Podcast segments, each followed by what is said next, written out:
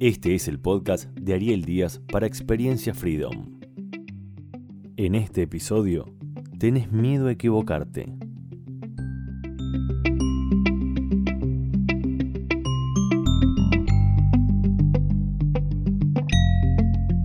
¿Tenés miedo a equivocarte? O lo que es lo mismo, ¿qué estarías haciendo si no tuvieras miedo a equivocarte? ¿Cambiar de trabajo? ¿Empezar una nueva relación sentimental? ¿Estudiar lo que te gusta? ¿Dar tu opinión? ¿Comprometerte con algo o con alguien? ¿Empezar un nuevo proyecto? En principio, todas parecen ser buenas opciones, ¿verdad? Entonces, ¿qué es lo que te detiene y te hace dudar y te paraliza? El miedo a equivocarte y las consecuencias que pueda conllevar ese posible error es el motivo por el que la mayoría de las veces, aunque llegues a tomar una decisión, te sentís incapaz de llevarla a cabo.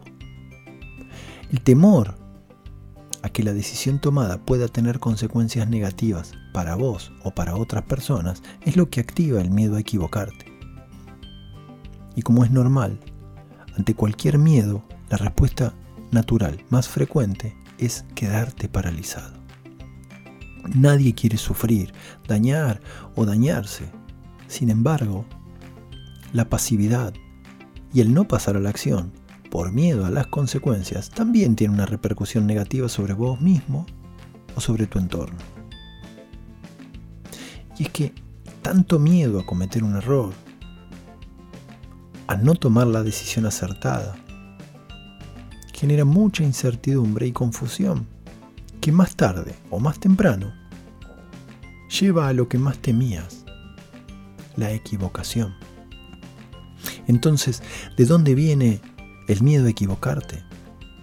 Desde mi punto de vista y por mi propia experiencia considero que el miedo a equivocarte tiene que ver con dos aspectos fundamentales, que son o por tener un alto nivel de autoexigencia o por falta de confianza en uno mismo. O por ambas a la vez. Si sos una persona muy autoexigente, la equivocación y el error son vividos como un verdadero fracaso, y es algo tan doloroso y difícil de sostener que es prácticamente inconcebible. Es posible que tu cabeza te diga que no pasa nada, que todo el mundo puede equivocarse y que cometer errores es de sabios. Pero eso es lo que te dice tu mente, porque tu emoción te lleva a vivirlo de una forma muy angustiosa y dolorosa. Por eso, si sos una persona autoexigente ante la posibilidad de cometer un error o de no conseguir un objetivo, vas a preferir no actuar. Y te vas a ver paralizado y ni siquiera lo vas a intentar.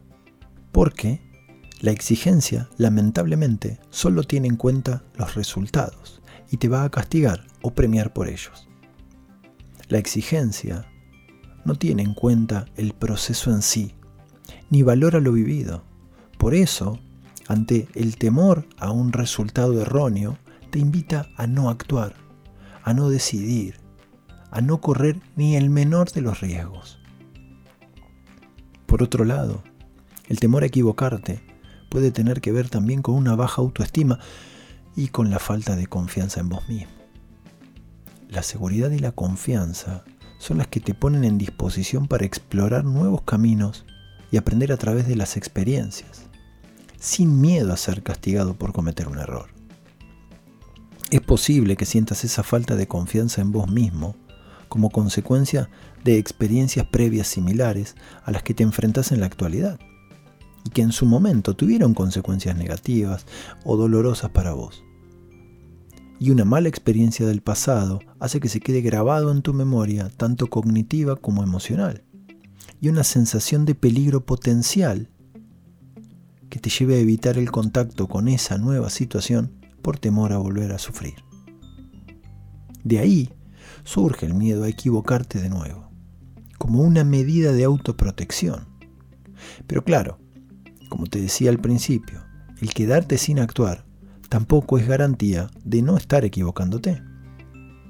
En otros momentos, la falta de confianza se debe a comportamientos y actitudes que aprendiste a lo largo de tu crecimiento. Si creciste en un ambiente donde confiaron en vos, donde fuiste valorado por quien sos, no por lo que haces, donde equivocarse no conlleva un castigo, vas a sentir más confianza en vos mismo y en tu capacidad para aceptar y superar las posibles consecuencias negativas de cometer un error. La buena noticia es que venga de donde venga tu miedo a equivocarte, podés empezar a cambiar las cosas. No de un día para el otro, claro está, pero sí empezar a dar pequeños pasos para que ese miedo no te limite tanto en tu vida. Entonces, ¿cómo superar el miedo a equivocarte? Primero, acepta que tenés miedo a equivocarte y no te juzgues por eso. Todas las personas sienten, en mayor o menor medida, cierto miedo a cometer errores. No sos ni mejor ni peor por sentirlo. La diferencia está en cómo interpretas las consecuencias que pueden tener esos errores. Y por si no lo sabías, nuestra mente tiene la mala costumbre de magnificar de forma negativa las consecuencias. Podés también flexibilizar la imagen que tenés de vos mismo. Y esto es especialmente dedicado a las personas con un alto nivel de autoexigencia. Cuando te pones la vara tan alta sobre cómo tenés que ser y comportarte, no hay margen de error posible, por muy pequeño que sea el error. Aprende a valorarte por quien sos, no por lo que haces. No te pongas o saques puntos según los éxitos que conseguís o no conseguís. Vos sos mucho más que una tabla de puntuación.